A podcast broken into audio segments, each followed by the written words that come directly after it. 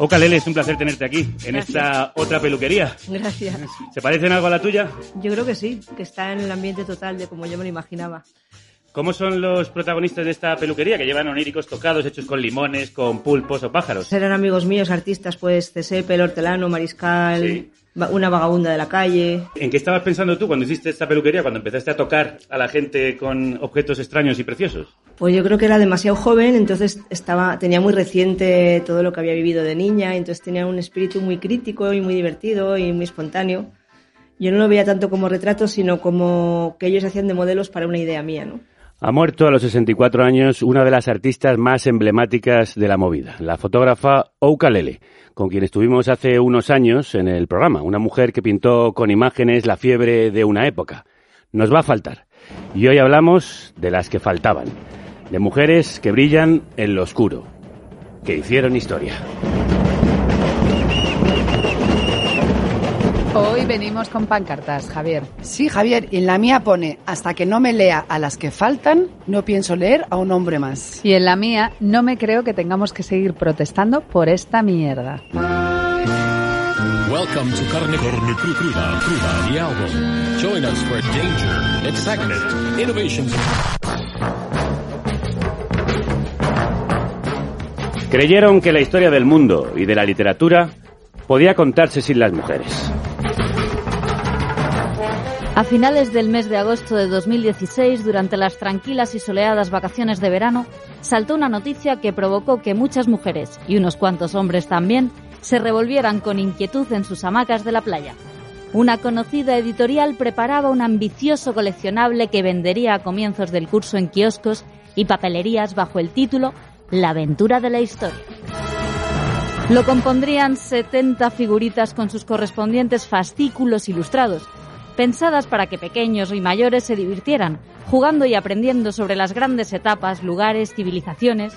Los clics de Marco Polo, Leonardo da Vinci o Mozart ya estaban listos en sus cajitas de plástico, al igual que muchos otros personajes anónimos, entre los que destacaban cazadores prehistóricos, druidas o caballeros andantes. Entre todos ellos, ponía el grito en el cielo la prensa, no había ni una sola mujer. Efectivamente, todas las figuras tenían pelo corto, barba poblada y formas masculinas en sus pequeños cuerpos de juguete. Al parecer, la historia se podía contar sin ellas.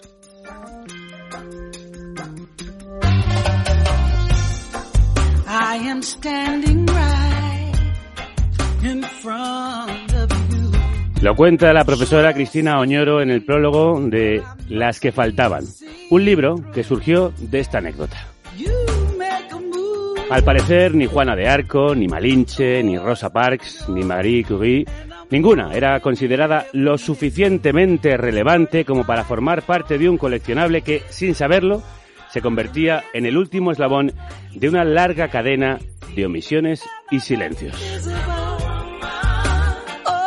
Omisiones como las de Aristóteles, que en su poética desaconsejaba a los aspirantes a escritores a crear personajes femeninos, inteligentes y valerosos, modelos que le parecían inadecuados e inverosímiles. Según el ensayista escocés decimonónico Thomas Carlyle, la verdadera historia universal era aquella que estaba compuesta de grandes hombres. Poco después del lanzamiento de ese coleccionable de 2016, se difundieron unas grabaciones en las que el futuro presidente Donald Trump de los Estados Unidos aseguraba que los hombres poderosos como él podían hacer con las mujeres lo que quisieran.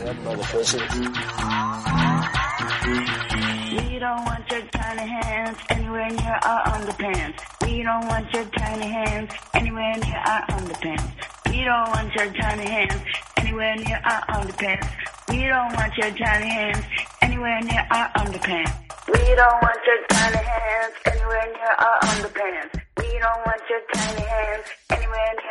En respuesta a esas palabras, esta canción, versionada por Fiona Apple, se convirtió en himno no oficial de las protestas en Estados Unidos. No queremos vuestras manos diminutas en ningún lugar cerca de nuestras bragas. Llegó 2018 y la campaña Me Too y las futuras manifestaciones y mareas de color violeta que sacudieron el mundo.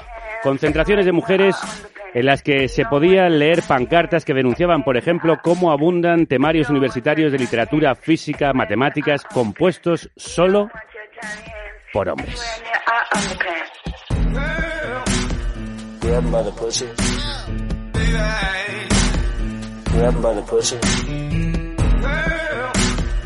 By the pussy. You can do anything. Hoy, de la mano de nuestras tomo y lomo en nuestro monográfico literario, nos preguntamos, ¿realmente se está incluyendo a las mujeres en la historia y en la literatura? ¿O solo siguen existiendo como ese nicho llamado literatura femenina? Tenemos que volver a hacer un programa reivindicando una vez más una historia de la literatura que incluya a las mujeres. Estamos a punto de arrancar la Feria del Libro y hoy hablamos con Cristina Oñoro, de su obra Las que faltaban, una historia del mundo diferente, y nos adentramos en personajes femeninos que a menudo han resultado invisibles en la historia de la literatura, como la protagonista de la nueva novela de Natalia Carrero, Otra. Y viajamos a los paisajes menos conocidos de Bolivia con Liliana Colanzi, ganadora del premio de relatos Ribera del Duero, con Ustedes brillan en lo oscuro. Muchos años después, En un lugar de la Mancha de cuyo nombre no quiero acordarme. Había una vez un principito que habitaba un planeta apenas Vine a Comala porque me dijeron que acá vivía mi padre. Coronel Aureliano Buendía y que tenía necesidad de. Mi madre me lo dijo. Tomo. Y lomo. Nuestras Silvia Danclares Tomo y Silvia Herreros de Tejada, Lomo que vienen cargadas con sus pancartas reivindicativas. Crudos días. Crudos días, Javier. Nos ha salido un poco como, a ver, es que venimos, Parecéis un poco las gemelas del resplandor, ¿eh? Empezáis a darme miedo. venimos del oscuro también. Sí, sí. Crudos días, Javier. Bueno, ¿qué tal estáis?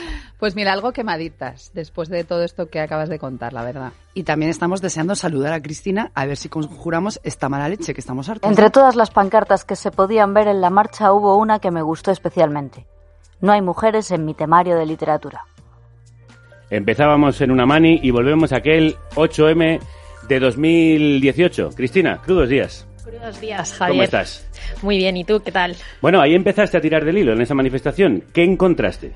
Pues en esa manifestación, que si os acordáis fue la del año anterior a 2019, es decir, 2018-2019 estábamos ahí con toda la fuerza.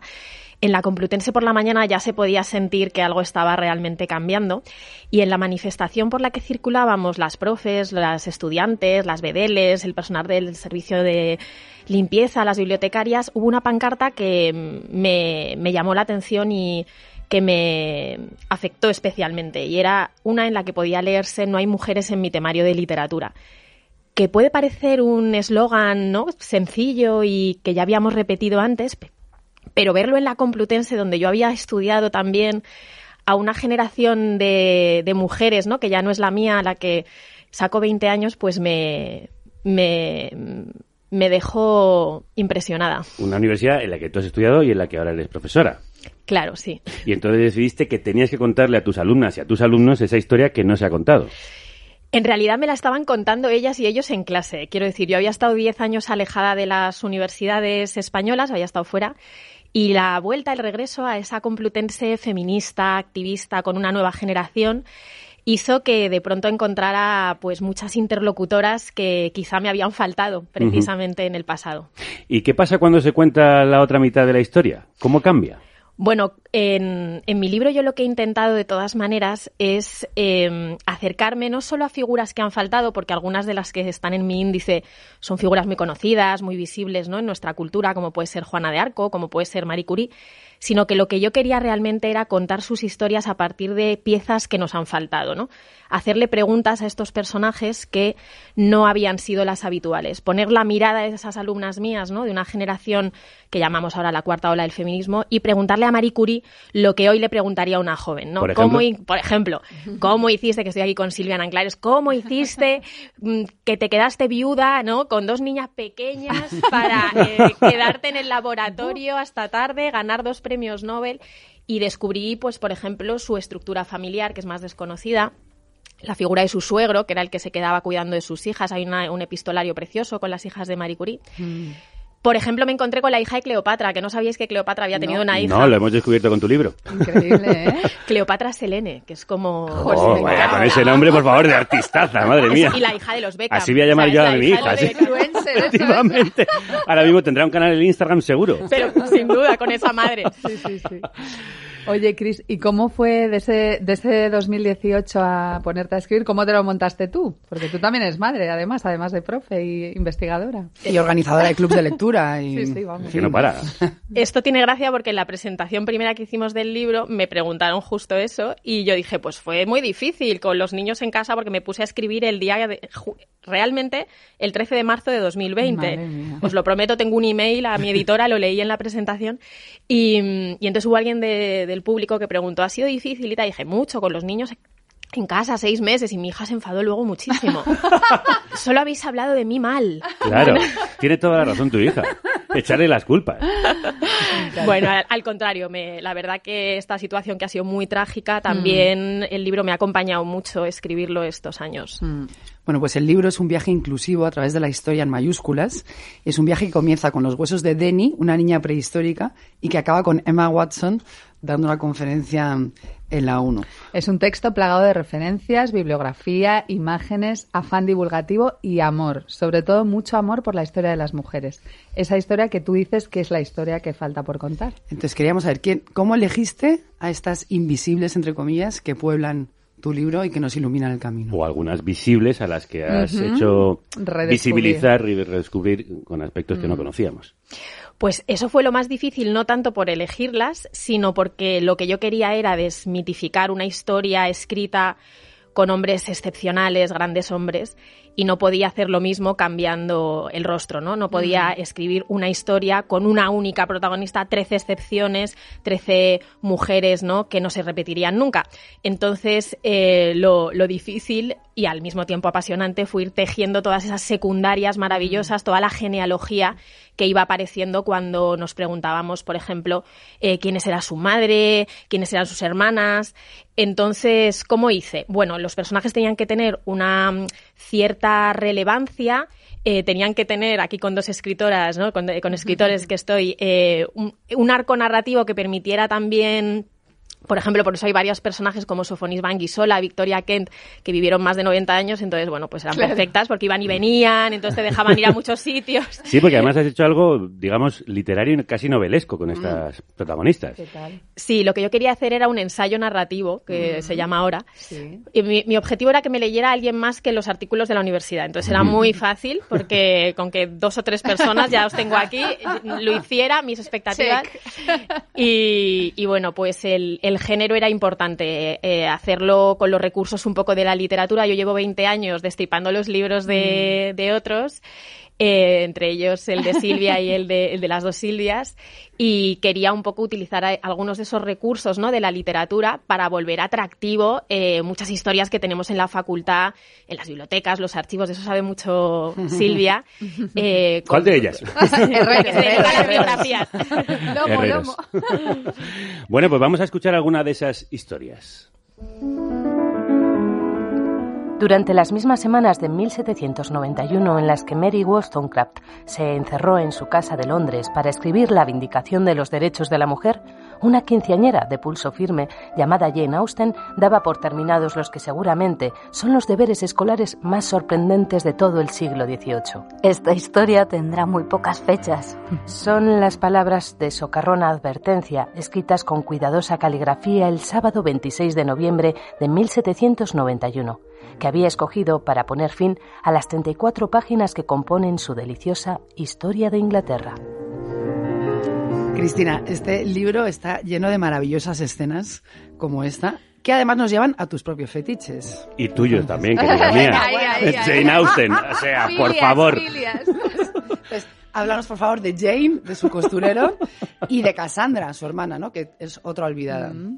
Además, yo empecé a escribir el libro por ahí. O sea, mientras yo. nos está... Podéis abrazaros. idos a un hotel. Eso es, get a room. Ah, sí, hablar de Jane Austen. Sí, sí, ya, ya lo hacemos en la facultad, ¿no? que de vez en cuando. Eh, empecé a escribir el libro por ahí, que es, el lector lo encuentra en la mitad. Mientras nos estábamos encerrando, yo empecé justo a escribir estas frases, ¿no? Y, y fue un poco, pues yo tenía que escribir una historia del mundo, ¿no? Tenía este proyecto y dije, pues recuerdo que Jane Austen escribió una historia de Inglaterra en 34 páginas, donde decía al comienzo que era muy negligente y que habría pocas fechas. Ella y su hermana estaban obligadas a estudiar con la historia de Inglaterra de Goldsmith, un tocho de cuatro volúmenes con el que su padre pues las tenía desesperadas, ¿no? En la, en la British Library se conservan las anotaciones al margen, las marquitas, ¿no? De, del padre hasta aquí hoy, hasta aquí mañana, tenían que memorizar Papa, Reyes y hay algunas, eh, están escritas, ¿no? Algunas palabras de desesperación. Y entonces las dos hermanas lo que hicieron fue lo que hemos hecho muchos adolescentes, que fue parodiar su propio manual. Eh, tenían solo 15 años y se repartieron el trabajo. Cassandra haría las ilustraciones, tomando como modelos de Enrique VIII, Carlos I, primero, etcétera, a sus propios familiares, ¿no? Haciendo chistes internos. Y, y Jane Austen escribiría los breves eh, textos que componen cada uno. Es una parodia de su libro, de su historia de Inglaterra, donde ella decía que sería, que habría pocas fechas, que era muy negligente. Y Virginia Woolf, pasado el tiempo, decía que si prestamos atención todavía escuchamos la risa de las dos hermanas. ¿Y el costurero? El, el costurero, eh, con el que comienzo un poco al principio, que fue un, eh, bueno, un, un regalito que le hizo a una cuñada suya, me sirve un poco para, al comienzo, para hablar de la relación de las mujeres con la costura, ¿no? No sabe, si sabéis que, que Sigmund Freud, en una conferencia Sí. del año 33, dijo una perlita, dijo que las mujeres no habíamos hecho ninguna contribución a la historia de la cultura, excepto el arte de tejer y de trenzar pero que eso era porque nos faltaba algo y entonces nuestro amor a los tejidos, a la ropa, al bordado, a la costura era para tapar lo que nos faltaba. De ahí El viene el título. Claro, obvio, siempre acaba ahí todo. Exacto, ahí acaba. Y bueno, como cuento al comienzo, pues más bien la historia de la literatura, el propio amor de Jane Austen hacia, hacia el bordado, eh, demuestra que las mujeres no hemos cosido para callarnos, sino más bien como lenguaje, como forma de discurso, como los personajes mitológicos, las Moiras, eh, Ariadna con su hilo, etcétera. Total. Oye, Cris, ¿y de todas las mujeres que has investigado, cuál es la que más te ha impactado? Eh, recomponer esa biografía y cuál es la que has dicho, esta es la que más tiene que contar a este presente convulso. Bueno, todas ellas, ¿eh? porque eh, para poder escribir con ese tono narrativo más cercano casi a la a la literatura yo necesitaba que me cayeran todas muy simpáticas, obsesionarme. Claro, claro. Estaba todo el mes que me tocaba mm, viéndolo todo de Cleopatra, me compraba una pulsera de serpiente, o sea, me tenía que realmente convertir en ellas. Pero a la que escogería sería Mary Wollstonecraft, porque Mm. sigue siendo para mí un, una figura fundamental. Y madre de Mary Shelley. Bueno, madre de Mary increíble. Shelley. ¿Y en qué sentido te parece tan fundamental? Es que lo tiene todo. O sea, era escritora, periodista, está en los orígenes de la crítica literaria en el Londres de aquel momento. Vindicó los derechos de la mujer, lo puso por escrito, defendió a todas las mujeres, aunque las aristócratas las odiaba y aún así se peleó con Rousseau, con todos los ilustrados que eran quienes a ella le habían enseñado a pensar, ¿no? Y había eh, eran sus padres intelectuales. Mató al padre. Mató al padre para defender a todas las mujeres, incluidas las aristócratas a las que no podía ver ni en pintura. Pero no solo eso, estalla la Revolución Francesa y ella está en Londres y dice, pues yo voy. Eh, se, lleva su, se lleva su editor. Si hay que cortar cabezas, se va. Hombre, Exacto, no, lo quería contar, lo quería Ah, contar, lo quería Sí. contar. Cuando están allí a punto de coger el barco, todos los demás se retiran. Nadie iría en 1792 a eh, Francia, ¿no? En aquel momento, y ella va sola. Está allí sola, tiene una hija sí. que la llevaba por Fanny. todos lados, Fanny, que la llevaba por todos lados. Estuvo de viaje con ella, con su eh, niñera, se llevó una niñera, Sí. claro, se llevó una niñera, claro. Marguerite, se llevó a Marguerite, a la tímida Marguerite, y luego fue la madre de Mary Shelley. Entonces me parece un personaje, su muerte a los nueve días de dar a luz a Mary. Shelley, esa mujer que había escrito sobre la educación de las hijas, me parece que la orfandad de Mary Shelley, yo siempre he pensado que es la orfandad de todas nosotras, ¿no? Lo Mm. digo así en el libro, tal y como aparece reflejado también en, en Frankenstein, que no deja de ser una novela que fabula con esa fantasía, ¿no? De un mundo sin mujeres. Mm, y sin madre. Sin madres. Eso es. Y de hecho son las mujeres al final las que van rescatando, lo dices, las huellas de esas mujeres que han marcado el camino de la historia que han hecho mm, ellas. Eh, ¿Por qué los hombres nos interesan? ¿No nos interesamos? ¿No nos parece digno de relevancia y de mención? Pues mira, yo mm, justamente escribiendo este libro me he encontrado con algunos hombres que realmente sí lo han hecho y que me dan mucha esperanza. Por ejemplo, Giorgio Vasari. Giorgio Vasari en sus Mm. vidas de pintores, eh, que también tiene una historia detrás muy, muy apasionante, como libro que funda la historia del arte, pues nos encontramos con que habló de Sofonis Van Guisola, que es el personaje al que dedicó el Renacimiento, y además él insiste muchas veces en que hay muchas mujeres y muy buenas, muchas pintoras y muy buenas. Y dice, en un momento genial, ¿no? dice, no debería sorprendernos, si las mujeres saben a los hombres hacerlos también vivos, ¿cómo no iban a saber hacerlos en pintura? Qué preciosidad de frase. Giorgio Vasari, Giorgio Ole, ole. Vasari. Bueno, pues vamos con otro de tus fetiches, aparte de Jane Austen. ¡Suéltalo! A ver, sois almas gemelas. Suéltalo. Queremos que nos hables de Frozen. Sí, eh, otro Pasamos fetiche de que... Mary Wollstonecraft a Frozen, que es Sí, la película de que es Disney. este, este es un fetiche más de tu hijo, Teo, ¿no? También, Silvia? también, pero... la hemos visto mucho esta película por. Bueno, háblanos de Frozen. Esto de Frozen tiene gracia porque en el proyecto original había un capítulo completo. ¿En serio? Y la, la editora me Dijo, dijo... "Mm, Sí, no sí, sé, Cristina, igual no lo termino de ver. mi profesor de literatura No lo eh, termino el de verano ver. pasado, ¿qué andas haciendo? Y yo, una historia de la humanidad y él, Mm. muy humilde, muy humilde. Digo, sale en el Sayana, súper relevantes. bueno, eh, se quedó en una postdata, lógicamente, después de escribir 40 páginas sobre Malinche con un- 100 páginas de bibliografía crítica, lo de Elsa... mm, dedi- Dedicarle un capítulo entero parecía un poco exagerado. Se quedó en una postdatita al final, un, un momento último. Pero tiene mucho sentido porque es la, es la película de Disney, la primera película de Disney escrita y codirigida por una mujer. Jennifer Lee, que ya de por sí es algo bastante impresionante. Y cambia la historia, ¿no? Digamos que hemos estado acostumbrados a que nos cuenten historias del amor del príncipe y sobre todo con eh, hermanastras, madrastras y de pronto hay una narrativa nueva sobre una historia de amor apasionado entre dos hermanas y que además lo bonito también que vi, que no mm, conocía, era el fantasma de Juana de Arco, ¿no? O sea, Elsa es un personaje construido a partir del prototipo de la doncella guerrera, que es algo que trabajo en el capítulo de Juana de Arco.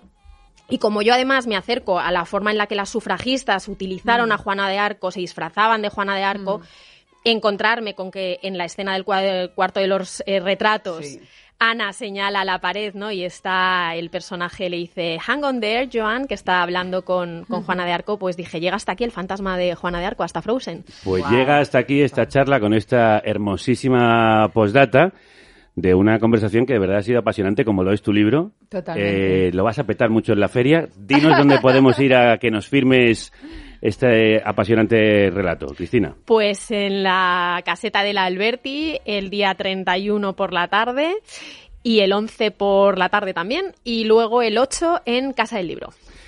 Cristina Muchas Oñoro, autora de Las que faltaban, una historia del mundo diferente. Faltaba este libro, gracias por traerlo, gracias por contárnoslo. Muchísimas gracias a vosotros. Gracias, Cristina. Cris. Gracias.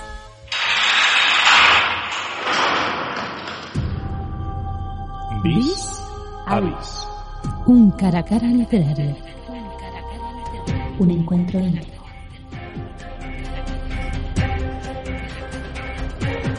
Parece mentira, pero todavía hay autoras y personajes femeninos que escuchar y sacar del armario. O más bien, de la cárcel. Vamos con nuestro bis a bis. ¿Quién está hoy en la cárcel de Tomo y Lomo? Pues mira, la presa es Natalia Carrero, autora de otra, Las memorias ficcionarias de una borracha, un libro recién editado en tránsito. Y lo primero, le pedimos a la autora que nos cuente muy brevemente qué es otra. Otra es otra novela, otra propuesta de lectura que va de una mujer contemporánea que podría ser nuestra amiga, pero que tiene un secreto que solo se atreve a contar por escrito en sus memorias, que es que bebe, en casa cuando su pareja y sus hijas no están. Entonces, beber le lleva a, a pensar mucho y pensar mucho le lleva a reflexionar no solo sobre sí misma, sino sobre el mundo que le rodea. What a life. ¿Y de dónde surge la historia de Mónica, Natalia? Sí, a veces pienso que en mi caso las novelas o los textos con ambiciones literarias que escribo surgen de manera inevitable de lo que últimamente llamo aprendizajes forzosos. O sea, son como cosas vividas que de no haberlas experimentado con cierta intensidad y recurrencia, seguramente no hubieran aparecido sobre el papel o no se hubieran convertido en personajes con sus correspondientes conflictos y tensiones relacionadas con su estar y vivir en esta sociedad algo desquiciada, bastante desquiciada. Natalia, y en esta sociedad desquiciada, Mónica es una mujer que escribe y que bebe, como, como yo, por ejemplo. pero, pero, ¿qué más le ocurre a Mónica? Tal vez en el caso de Mónica haya dos cosas concretas que importan, que ella bebe desde su ubicación como mujer improductiva de clase media, que se siente en el sector servicios como en busca de un sentido de esta vida capitalista a toda marcha que parece que si no produces no existes, no eres nada. Y lo segundo también es un poco que, se ha hartado del secreto de beber a escondidas y que por eso quiere escribirlo y empieza por ahí y luego por eso lo extiende a la observación de las otras mujeres. Vamos a escuchar un fragmento de este Otra. Todo comienza con un glu-glu. Estoy escribiendo el tema Mujer más alcohol más clase media hacia la que va dirigido. Hablo de todas las borrachas que he sido y dejado de ser, de la alcohólica crónica que fui y la moderada que ahora soy, salvo excepciones justificadas. De la iniciación a la bebida en la infancia y el aprendizaje juvenil, silencioso y en algún momento escabroso de la infinidad de estados etílicos y, cómo no, resacosos, de la pérdida de control y la incontinencia urinaria, así como de las tensiones agotadoras que se producen cuando la conciencia desea mantener el control a toda costa, no emborracharse más que lo justo, ni una gota más que sobrepase la línea, el disfrute, el placer de la cima alegre. I lost myself on a cool, damp night. Gave myself in that misty light. Was hypnotized by strange delight under a lilac tree. Qué maravilla. Bueno, Natalia, tu escritura siempre es única, muy distinta, sorprendente. ¿Cómo te hiciste por la voz, por la estructura fragmentada, por este glu glu recurrente? Se pregunta mucho esto de decisión. Yo creo que tampoco son decisiones que se toman de manera consciente, sino que veo más la escritura como unir escribiendo, como algo procesual, escribiendo, pensando, leyendo, reflexionando. Y con todo eso, pues yo voy generando lo que yo llamo papeles, papeles, papeles. Por eso al principio digo papelístico. Y de ahí es cómo encontré esa estructura, pues porque yo creo que se reflejó en lo que yo hacía, pues la estructura un poco de este mundo desquiciado, como he dicho antes, me repito. Te repites porque el mundo está muy desquiciado, ese mundo que toma una perspectiva teñida, como siempre en tu obra, de un humor ácido, muy único, muy característico. ¿Por qué abordar este tema en concreto desde ahí? Si no abordaba a Mónica con cierto humor, se me quedaba demasiado previsible, se me deslizaba demasiado rápido a eso de mujer fatal, amargada, de la que ya hemos leído bastante. Me interesaba más quedarme en la aparente insignificancia en la que a diario se viven, vivimos ciertas contradicciones y tensiones domésticas. También añadir que lo que bebe Mónica y llega a defender que necesita, beber es esa cantidad precisa de sal que le da como alegría, vidilla, bebe a lo mejor en busca del humor que va destilando, algo así, ¿no? Hay una parte de esta fascinante novela, otra, en la que se recurre a un álbum de bebedoras que relata la relación con el alcohol de un montón de voces de mujeres anónimas. Y cuya banda sonora es nada más y nada menos que el Lie Like Wine de Nina Simone. To me, I cannot see clearly. Isn't that he coming to me?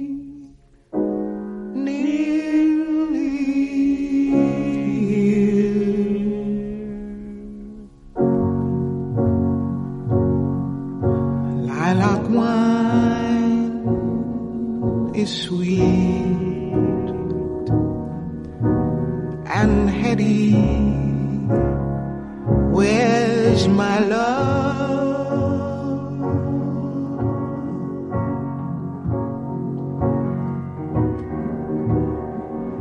Lilac wine. I feel unsteady. Where's my love?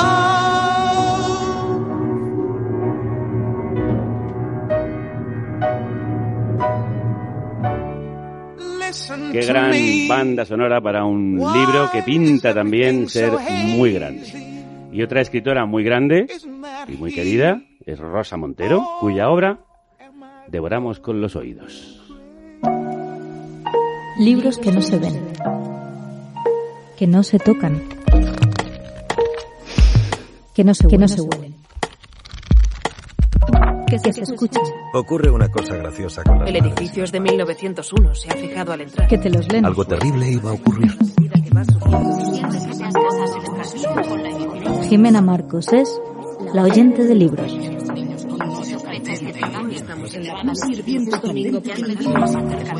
Espacio en colaboración con Penguin Audio.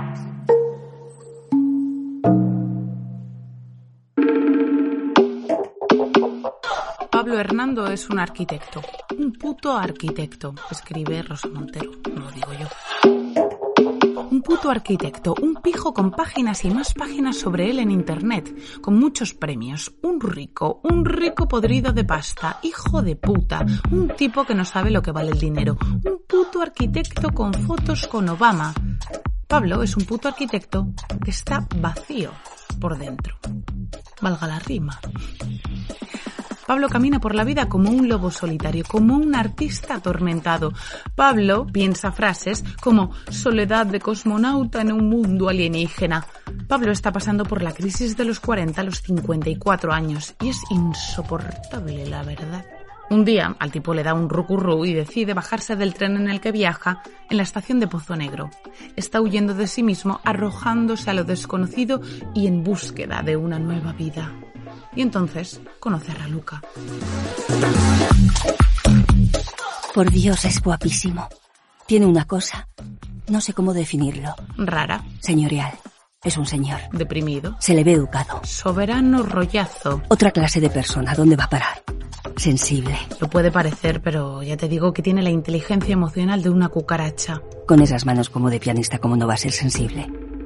Vamos, es que lo mismo he acertado y es pianista. Uy, sí. O sea, músico. Sí, sí, sí. O artista, dicho así en general. Artista, ¿eh? Parece un poco seco, pero eso es timidez, estoy segura. Bueno, más bien encefalograma plano, raluca chica, que es que no pillas ni una. Me pillo fregando el cubo de basura. Qué mala pata. Porque no queda nada sexy. Tú tranqui porque él no sabe lo que es fregar. Igual pensó que estabas haciendo una especie de ritual chamánico. Es más guapo de lo que dijo Antonia. Un pelo precioso, todo canoso y liso. Ay Dios, Raluca, cuidado, cuidado, cuidado con este. Me llamo Raluca, le dije. Ya sé que es raro. Raro él, no tú. ¿Y tú? Eres el nuevo del segundo, ¿verdad? Y él casi gruñó. Sí, el del segundo. Y tras un ratito, Pablo, me llamo Pablo. Y ni siquiera se volvió para decirlo. Un tímido tremendo. Un borde de narices. Ya lo estáis escuchando, ¿no? ¿A qué os suena? La pobre Raluca se acaba de enamorar de un señor lleno de issues, un imbécil de manual y un amargado de la vida. Porque ella, como dice la Montero, no se parece en nada a Pablo. Ella es un animal, una fuerza de la naturaleza, una mujer llena de luz, de energía vital, una persona que consigue sacar a flote a todos y todas las que están a su alrededor. Y eso que ella tiene mucha oscuridad en su vida. Bueno, por partes. Primero, el trabajo. Es en el Goliat, de reponedor. ¿Sabes lo que es, no? dice al ver la cara en blanco de él. No sé, supongo. Sabrás hacerlo, no te preocupes. Tienes que desembalar las mercancías, colocar las cosas en las baldas, poner delante los alimentos que caducan antes y reponerlos durante el día si se agotan. Por eso se llama reponedor. ¿Entiendes? Es muy fácil. 40 horas semanales. Los turnos son un poco lío porque hay que hacer sábados y tal, pero pagan 900 pavos al mes. Es una pasta, ¿eh? Hay una chica de baja maternal y otro que se cayó de una moto y se chafó una pierna, y el boss quería que nos repartiéramos el trabajo entre las cajeras sin cobrar ni un céntimo. ¿Cómo lo ves? Un morro increíble, para ahorrarse unos euros el cabrón. Pero nos hemos puesto todas firmes y hemos dicho que no. Y aquí estás. ¿Te parece bien entonces, no? Lo coges, ¿no? Pablo la contempla espantado, incapaz de encontrar el camino a las palabras, aún menos a los actos. Decidir cualquier cosa le resulta imposible. Mira, no sé qué te pasa, no sé qué te ha pasado, y no quiero saberlo. O sea, si tú no quieres decir nada, pues genial. Y si un día quieres contar algo, cojonudo. Pero yo también he estado ahí, tío, metida como un gusano entre las sábanas. Y te voy a decir una cosa. Si tú no haces algo por tu vida, tío, la vida no hará nada por ti. ¡Ja! ¿Quién está haciendo algo por la vida de Pablo si no es la propia vida o el propio Pablo? Por Raluca, claro. porque Raluca decide amar a Pablo aceptando su vulnerabilidad, sus negruras, su pasado oscuro, su incapacidad para abrir las manos y el corazón. Y Pablo Pablo está cagado. Pablo tiene miedo a vivir, tiene miedo a sus emociones, tiene miedo a sentir cualquier cosa que no sea dolor. Pablo quiere mantener ese apocalipsis personal vivo y ad infinitum, mientras que los demás intentan pasar los días lo mejor posible. Mira, a mi edad he llegado al convencimiento de que la gente no se divide entre ricos y pobres, negros y blancos, derechas e izquierdas, hombres y mujeres, viejos y jóvenes, moros y cristianos. Dice al fin, no, en lo que se divide de verdad la humanidad es entre buena y mala gente, entre las personas que son capaces de ponerse en el lugar de los otros y sufrir con ellos y alegrarse con ellos, y los hijos de puta que solo buscan su propio beneficio, que solo saben mirarse la barriga. Yo creo que soy pasablemente bueno. ¿Y tú? ¿Tú qué eres? ¿Eres buena gente o mala gente? Mala gente, ya te lo digo yo. Pablo es mala gente. Pero es que la mala gente y a los hijos de puta, esto que decía Rosa Montero, no yo, les va muy bien. Fíjate lo que decía el marqués de Sade en Justin o los infortunios de la virtud. Si el mundo se basa en el equilibrio y por tanto tiene que haber bondad y maldad por partes iguales, entonces, ¿por qué escoger ser bueno? Las personas buenas no reciben premio por serlo, sino que además les ocurren cosas terribles. Es mejor, por tanto, ser malo, gozar por el placer ya que otros no van a sacrificar el suyo por ti. Basta ya. Para la cabeza, para, para. Salte de la rueda de hámster, como decía el psiquiatra. Uno, dos, tres, cuatro, cinco, seis, siete. Drogada, atada. Diez, once, doce, trece. No pienses en él. No sigas pensando en él. Es que te va a hacer mal. Pablo, maldito Pablo, puñetero Pablo, Pablo, mi amor. No, no, no, no. Duele demasiado porque te ha engañado. Porque es idiota. Porque no quiere verte. Porque no te tiene en mente, solo piensa en sí mismo. No pienses en eso ahora. Piensa en cosas bonitas. Estás en la piscina, mira qué bien. Has hecho el esfuerzo de coger el bañador y la toalla y venirte a la piscina para no quedarte todo tu día libre comiéndote el coco. Claro que sí, bien por ti, Raluca. Bien por ti, Raluca. Eso sí que es salir de la rueda, huyendo del dolor. Ay, ese dolor, ese desencanto. Otro fracaso más. Te entiendo. 18, 19, 20, 21. Hay que llenar la cabeza de otras cosas. Ese cristalito roto, yo sentí como crujía antes de caerse al suelo, yo sabía que se rompía. 39 años. Ya no tendré un hijo. Bueno, hay tiempo, calma. Y me moriré sin conocer el amor que yo quiero. Que el amor viene cuando viene, Raluca. Duele tanto que me escuece todo el cuerpo como si me hubieran despellejado. Para allá, Raluca. Esto no te hace nada de bien. La verdad es que no. Mira qué buen día te vas a pasar en la piscina. Tú sola, ¿y qué más da? Mejor sola que mal acompañada. Claro que sí. Ahora te vas a dar la vuelta para tostarte por arriba. ¿Y para qué tostarme? ¿Qué importa estar morena? Este cuerpo inútil que nadie desea. Oh, por Dios, para ya. Drogada, atada. Malamente, sí, sí, malamente. Tra, tra, malamente. Así es, mal, muy mal, muy mal, muy mal. Lo que acabáis de escuchar es La Buena Suerte, un audiolibro de Rosa Montero que podéis encontrar en penguinaudio.com. Qué bien leído por Emma Suárez, si no me equivoco. Sí. Qué bien escuchado y contado por Jimena Marcos. Y qué bien escrito por Rosa Montero. Y después de las grandes mujeres, vamos con más mujeres grandes. Y de las novelas pasamos a los novelones. Salseo, puya, rumores, habladuría, todo y no moderno. Con Jorge Javier Crudo, la lectora Francis y Chelo Hater. Con las víboras más víboras del salseo editorial. Chelo Hater, lectora Francis, ¿qué tal? ¿Cómo estáis? Muy mal, fatal. Pero bueno. Fatal, fatal. ¿Y Hoy eso? venimos en modo envidia. Envidia cochina. además. ¿Cómo sois de verdad? ¿Y eso por qué? Pues mira, porque una de las autoras que más nos interesa del panorama de escritoras contemporáneas latinoamericanas, que esto es como hablar de la Champions League, Ajá. ha venido a vernos. Bueno, eso alegría, entonces. No, no, no, porque se ha traído debajo del brazo el premio Rivera del Duero. Ah. Y eso nos sienta muy mal. Porque tú sabes que nosotras queremos brillar siempre. Por encima de las demás. Por supuesto. Por supuesto, y no hemos ganado ningún premio ni nada. O sea, es una envidia horrible, porque además el libro es espectacular. Es espectacular, tengo que decirlo. Vamos a saludarla. Liliana Colanzi. ¿Cómo se dice? ¿Colanzi o Colanzi? Colanzi. Colanzi. Liliana, enhorabuena por el premio y por este pedazo de libro de relatos Ustedes brillan en lo oscuro. Una maravilla. Muchísimas gracias, encantada de estar aquí. Fascinante Bueno, bueno. e inquietante libro. Por cierto, no te dejes emponzoñar por la envidia de estas dos.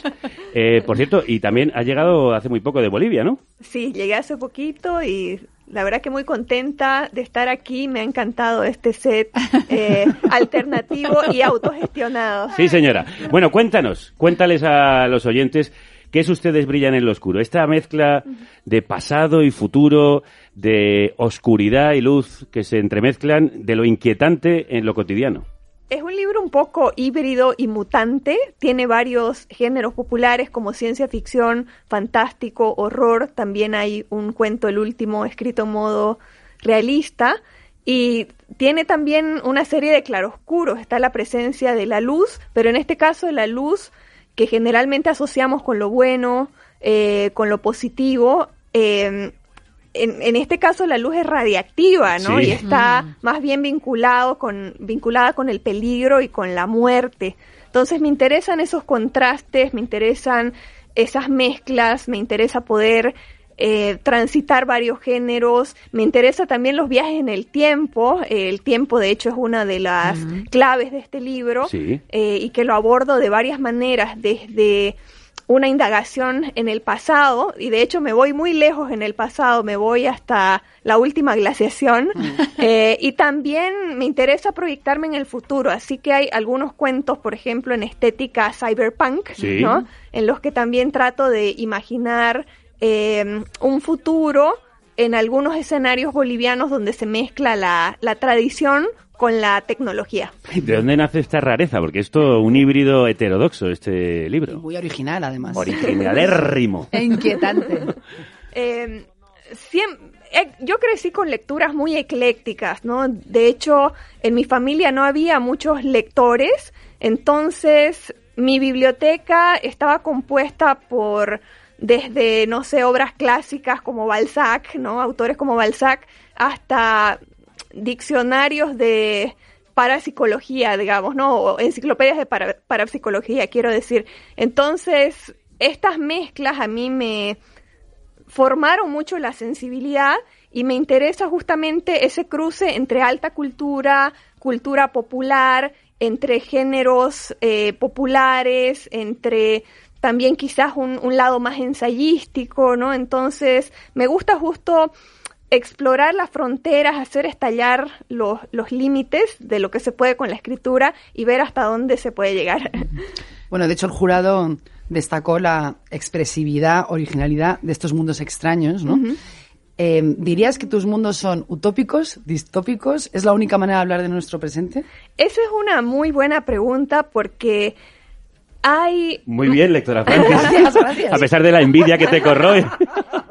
Porque hay, hay mucha gente que ha apuntado al, al tono distópico que encuentran en algunos cuentos y que han descrito incluso los relatos como desesperanzadores eh, o como mundos en los que prevalece el, el desencanto los- o, o lo oscuro, pero también hay lectores que se han fijado en que hay... eh, una mirada que no necesariamente está conectado con estos, eh, con un lado distópico, sino también con, con un lado más ligado a la esperanza o a, o a cosas positivas, ¿no? Ayer justamente eh, alguien que había leído el libro me decía que incluso dentro de situaciones difíciles o, o- o estos mundos, eh, digamos, distópicos, había ahí el poder como de la amistad, de la solidaridad, de, de la comunidad que a pesar de todo se, se reúne, ¿no? Para hacerle frente a las dificultades o también incluso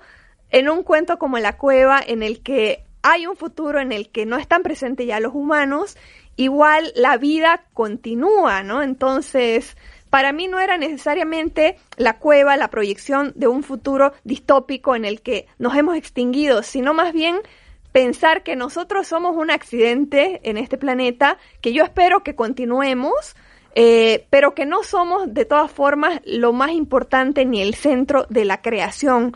Y para mí esa es una idea que no necesariamente es distópica, sino que más bien me hace sentir humildad ante lo pequeños que somos como especie, a la vez lo mucho que hemos conseguido, ¿no? Mm. Pero que mm, no somos el centro de lo que existe y está bien que no lo seamos. En esa cueva estamos entrando ahora, Vamos, vamos. abriendo el libro de una manera fastuosa, fabulosa, porque la escritura de Liliana a veces se puede tocar. Una cosa la atormentaba más que otras.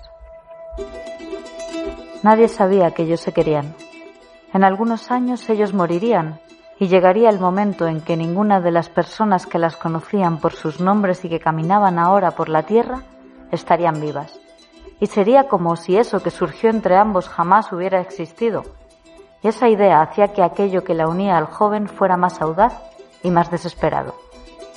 Te veré aquí dentro de dos semanas, le dijo desafiante, dispuesta a afrontar con él lo que fuera necesario.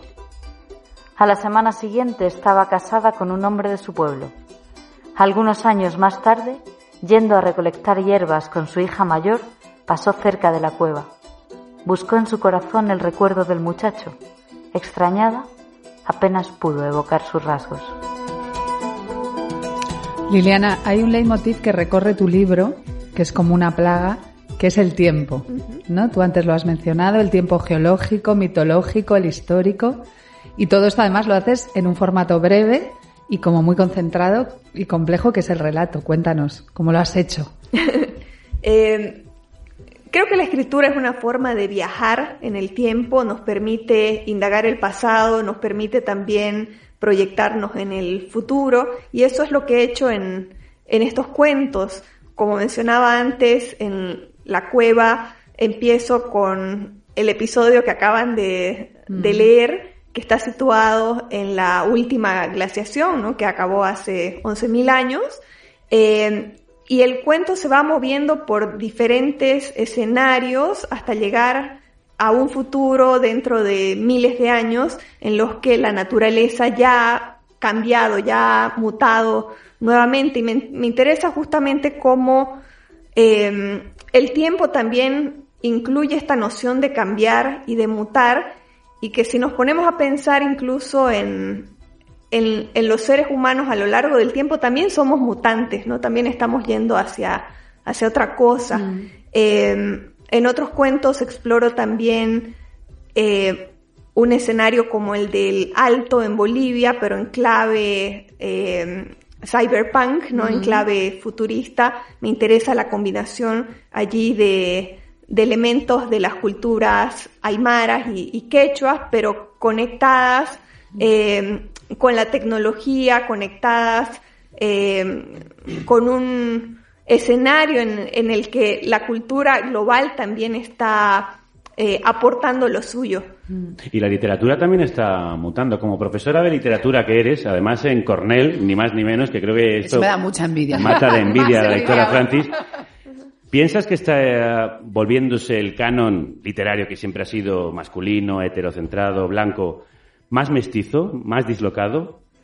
Eh, creo que efectivamente hay un interés por interrogar el canon, la misma idea de canon, y preguntarse por qué ciertas voces fueron atendidas y por qué otras fueron ignoradas o incluso silenciadas. Entonces es un momento muy interesante en el que la escritura, tanto de mujeres como de grupos minorizados, como eh, los indígenas, eh, los negros, ¿no? También eh, son traídos a la mesa de discusión y son vueltos a, a leer y a repensar. Y a mí sí me parece un momento interesante para que volvamos a pensar en esas claves de lectura que han hecho que algunos autores sean eh, considerados canónicos, mientras que otras escrituras hayan sido categorizadas como escrituras menores. ¿no? Y como una escritura mayor y una escritora mayor se revela Liliana Colanzi en este Ustedes brillan en lo oscuro, literatura mutante y mestiza, de la que Rosa Montero, a la que escuchábamos antes, ha escrito. Es un libro de cuentos que resbala, resbalas en esa realidad ambigua, en esa realidad inquietante, en esa realidad hermosa, en esa realidad aterradora. Liliana Colanzi, gracias por poner luz en esta caverna, en esta cueva. Muchísimas gracias a ustedes. Felicidades, Liliana. A pesar de todo, ¿eh? te queremos. gracias. Bueno, y queridas mías, tomo y lomo. Gracias por iluminarnos en lo oscuro. Gracias a ti. A ti, siempre, Siempre. Javier. Qué voz. Luz en la caverna arroja nuestro filósofo de cabecera que cada tanto nos saca a pasear. Derrotero. Camino, dirección, medio tomado para llegar al fin propuesto. Conjunto de datos que indican el camino para llegar a un lugar. Bueno, ¿qué nos vamos? Dirección que se da por escrito para un, viaje, de mar. Libro que contiene un derrotero. Luego. Línea marcada en el mapa de mareas para guiar a los pilotos. Derrota. De derroteros. Der- derrotero. De- Derroteros. Dos. Pensar paseando con Santiago Albarrico.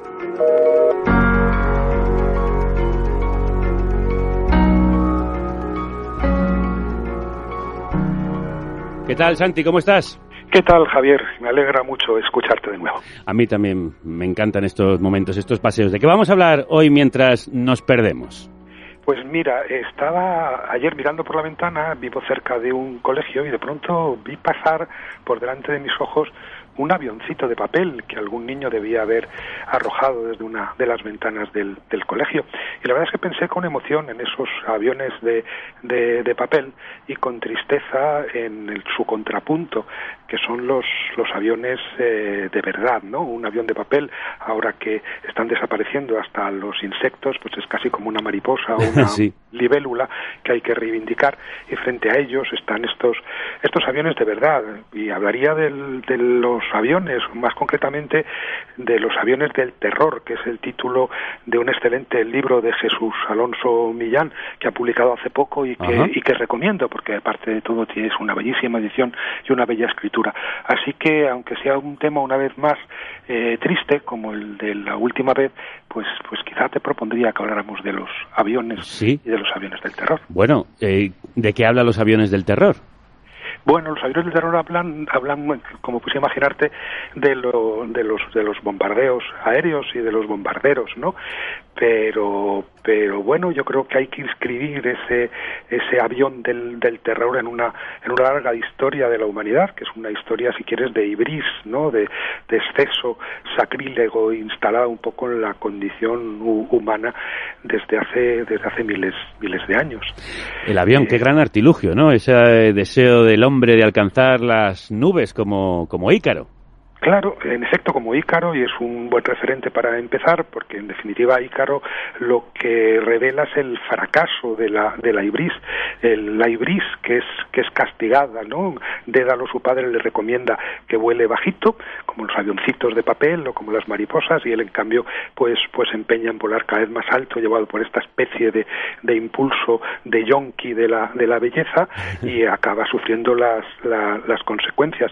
Lo, in- lo que importa quizá señalar es que durante muchos siglos Ícaro es una y otra vez devuelto a tierra, el que vuela pues es destruido.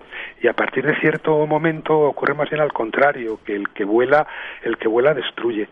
Y toda esta aventura digamos se comienza de una manera muy ingenua porque a mí me gusta mucho pensar en los chinos inventando en el año 300 antes de Cristo es decir hace más de 2300 años no el avión sino la, la cometa no la cometa que es un objeto maravilloso y que representa una forma metonímica de ascender en, el aire que en todo caso obliga siempre a mirar hacia arriba y no hacia abajo y con los y con los pies en el en el suelo. Es un cuerpo extenso que que se prolonga hacia el cielo pero pero siempre con los ojos y los pies en, en la en la tierra no y como sabes a lo largo de los siglos luego ha habido muchas tentativas de hacer realidad ese sueño incluso con, con cometas los propios chinos eh, 800 años después hicieron vuelos humanos con, con cometas utilizando mm, prisioneros que obviamente acababan eh, destrozados contra contra el suelo.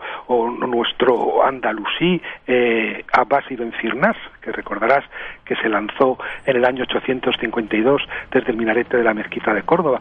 Se rompió las dos piernas, pero consiguió eh, mm, volar con un artilugio emplumado unos, unos, cuantos, unos cuantos metros, cosa que todos celebraron como un, como un gran éxito.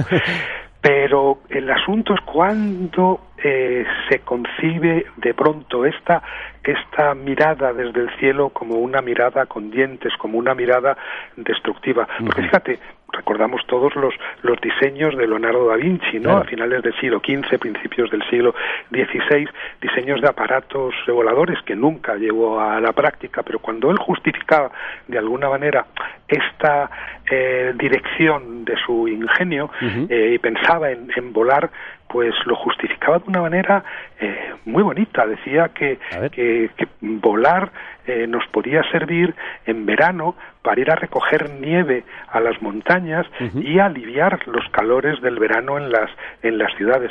Fíjate que, que, que Leonardo da Vinci, que fue un, un gran ingeniero y que se dedicó mucho a la poliorcética, es decir, la, el, el llamado arte de, de defender y expugnar castillos y que, y que colaboró en la guerra con los esfor Sforza de, de Milano, sin embargo, cuando piensa en volar piensa en, en traer nieve de las de las montañas para aliviar los calores eh, estivales de, Italia y de alguna manera el sueño de volar mm, va asociado siempre a, esta idea de, por un lado, eh, aliviar la, la, condición humana, eh, al mismo tiempo satisfacer el sueño de, del vuelo, y por otro lado también a, a la posibilidad de mirar desde, desde arriba, ¿no? Proust, que, que, sabes que la, la aviación, sí. esta pionera en, en, busca del tiempo perdido, tiene una gran eh, importancia. Incluso uno de sus, de sus amantes o amados muere en un accidente aéreo. En ese momento en que a finales del, del siglo XIX y sobre todo en la primera década del, del XX la aviación se está desarrollando eh, y en el que el accidente es la norma y no la, la excepción, Proust concibe la, la, el avión como, como la mirada de la humanidad. La humanidad va a poder eh, mirar, mirar el mundo.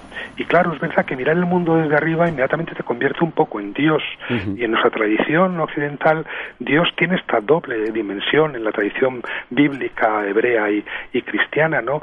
Eh, Dios que crea el mundo le parece muy hermoso y muy bello sí. y digno de cuidados y de alguna manera eh, le embeleza su, su belleza, pero al mismo tiempo enseguida también le apetece destruirlo, ¿no? Uh -huh. Y lo intenta varias veces, lo intenta con diluvios, con los, los fuegos que arroja sobre Sodoma y, y, Gomorra, de tal manera que da la sensación de que mirar desde arriba entraña algún peligro. Uh -huh. Entraña algún peligro porque en efecto lo que te parece bonito al mismo tiempo te apetece eh, destruirlo y al mismo tiempo te apetece destruirlo porque descubres en ti un nuevo poder, un poder equivalente equivalente al, al divino. ¿no? Se pierde de alguna manera el detalle, que es lo que nos compromete en el mundo, eh, cada ser humano es un detalle, desde arriba no se ven los, los detalles y esa belleza eh, es una tentación también de, de, de destrucción. Claro, eh, desde arriba no se ve a los muertos, no se ve a las víctimas y ha sido desde arriba, desde los cielos, desde donde el hombre ha lanzado la mayor destrucción de la humanidad. Pues esto es interesantísimo a mi juicio, Javier, y sabes que me he ocupado de ello en varios, ¿Sí? en varios libros, incluso una obra de teatro que se llama B52, ¿no? Eh, y es esta, esta idea de que mmm, por alguna extraña razón que conviene explorar bien, uh -huh. mientras que el modelo Auschwitz muy justamente ha sido condenado y genera un escalofrío, una sacudida eh, de, de, de, mal antropológico esencial, ¿no? Sí. Eh, el modelo Hiroshima ha quedado un poco a, al, al, margen de la, no ya, no ya de, de la, de la, de la intervención eh, judicial, sino también un poco al margen del, del espanto humano. Mm. De la intervención judicial es, es muy claro, ¿eh? Fíjate, yo he estado eh, buscando y no ha habido ningún caso en el que un tribunal internacional haya juzgado por crímenes de guerra a un, a un piloto. Solo lo hicieron los vietnamitas, ¿eh? con algunos pilotos eh, cautivos durante la infame eh, eh invasión y, uh -huh. y, y, bombardeo de, de Vietnam, en el que los, los vietnamitas consideraron que los pilotos no eran prisioneros de guerra, sino criminales de guerra. No hay, que yo sepa, otros casos. Y eso que desde el año 1932 uh -huh. eh, uno de los grandes juristas del siglo XX, Hersch eh, Lauterbach, que fue el que introdujo en Nuremberg el concepto de crímenes de guerra y crímenes contra la, la humanidad. Por cierto, de paso recomiendo un libro maravilloso, se llama Calle Este Oeste, de Philip Sands, que es un enorme jurista también de reconocido prestigio, además un inmenso narrador en el que cuenta, junto con la historia de su familia judía en, en, en Leópolis, Lemberg, el Biv, hoy, hoy en Ucrania, eh, cómo se funda el derecho internacional moderno eh, a partir de ahí, a partir de esta, de esta figura, Lauterpach, eh, que ya en 1932, mientras se están reuniendo en Ginebra eh, pues todas las naciones eh, de, de, la sociedad de naciones de la, de la época para ver cómo se regula la, la, la, la aviación eh, militar y los bombardeos aéreos, pues Lauterpach ya dice, pero nadie lo toma en consideración, que eh, un bombardeo eh, de una ciudad es un, es un crimen, es un crimen de guerra. Como sabes, luego vienen los, los, los agosto del 45 uh -huh. entre Hiroshima y Nagasaki. En esos pocos días se llega a un acuerdo entre todas las potencias aliadas para establecer el tribunal de, de Nuremberg y Nuremberg juzga Auschwitz, ¿eh? pero no juzga los, los, los bombardeos, ni los alemanes, alemanes sobre, sobre Londres, ni desde luego los eh, aliados sobre, sobre Dresde, Hamburgo, Tokio eh, o Hiroshima y, y Nagasaki. Quedan fuera de, de, la, de la intervención eh, judicial, eh, obviamente porque los vencedores tendrían que juzgarse a sí mismos, pero también de alguna manera porque se acepta eh, como doctrina uh -huh. que el bombardeo aéreo es una práctica consuetudinaria. Sí. Y lo es tanto que eh, mientras que seguimos todos espantándonos por, por los crímenes cometidos a ras de tierra y más si son grandes masacres y más si están planificadas como, como el, el, el, el exterminio de los, de los judíos, pues vivimos con una cierta mansedumbre, naturalidad y a veces con fascinación los crímenes, crímenes cometidos del aire, que son inmensos, porque después de la Segunda Guerra Mundial no ha habido un solo día sin bombardeos, ¿no? O sea, piensa desde luego luego en Indochina, Vietnam, Laos, Camboya, los, los países más bombardeados de la historia de la, de la humanidad, con millones de, de bombas que cayeron sobre, uh -huh. esos, sobre esos países, hasta ahora eh, Ucrania, ¿no? Y pasando por, por, por Siria, por Irak, por Afganistán, eh, todos los días eh, hay bombardeos aéreos y, y, y, no hay ninguna manera de eh, intervenir contra aquello que se hace desde el aire, desde el, desde el cielo, y a mí esto me parece terrible. Ten en cuenta que en tierra estamos protegidos de algún modo, aunque la protección no siempre funciona, eh, por, un derecho que, que considera que, un, que, una, que una ejecución eh, selectiva es un crimen intolerable, eh, que hay que juzgar a todos los acusados frente a un tribunal objetivo, y en cambio desde el aire se condena a muerte eh, eh, sin previo juicio tanto a uh -huh. presuntos terroristas como a, a, muchísimos, muchísimos inocentes, con una consideración del cuerpo que es lo que a mi juicio eh, eh, despierta más intranquilidad, ¿no? Porque, porque piensas en Auschwitz, en el modelo de los campos de concentración, y ahí hay una labor previa de deshumanización del, del cuerpo de, de los judíos o de los gitanos a los que se va a exterminar, ¿no? Se los califica de insectos y hay como una labor eh, de, de, de, deshumanización inmediata entre dos cuerpos en horizontal que luego conduce a esta banal eh, a este banal exterminio de millones de cuerpos. Pero desde el cielo uh -huh. eh, los cuerpos no han existido nunca. No hay ni siquiera una labor previa de deshumanización. Son desde el principio no resi residuos son residuos no eh, y por lo tanto esto que es de alguna manera lo que nos impide eh, llevar a bombardeadores a, ante tribunales internacionales es lo que también a mí me da un poco un poco de miedo el haber aceptado con toda naturalidad que lo que está prohibido en tierra está en cambio uh -huh. permitido desde, desde el aire. ¿no? Estaba pensando, Santi, que en esa desaparición de los cuerpos, la última expresión del terror de los cielos son los drones, donde ni claro. siquiera hay piloto en el avión que destruye al humano que está en tierra. Exactamente, ese es el, el colofón. Y ese colofón, pues de alguna manera, eh, extrema aquello que hemos ido viendo a lo largo del último siglo, como eh, no solamente desde tierra es muy difícil juzgar, juzgar, lo que se hace en el aire, sino que desde el aire es muy difícil representarse los efectos que uno está introduciendo en el mundo. Recordarás esa tesis de Gunther Anders, el, el filósofo alemán, ¿eh?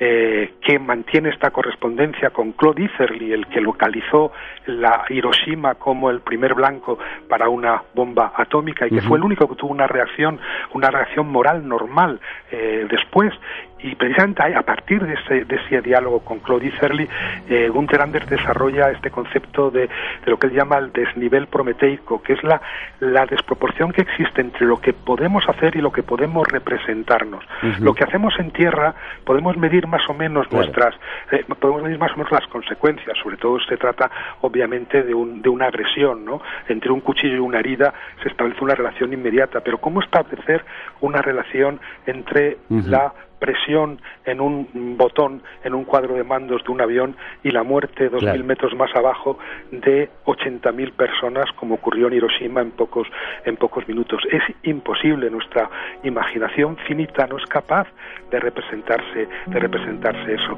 Y por lo tanto, eh, pues claro, ahora imagínate con los drones, en que uno ya no está ni siquiera eh, sobre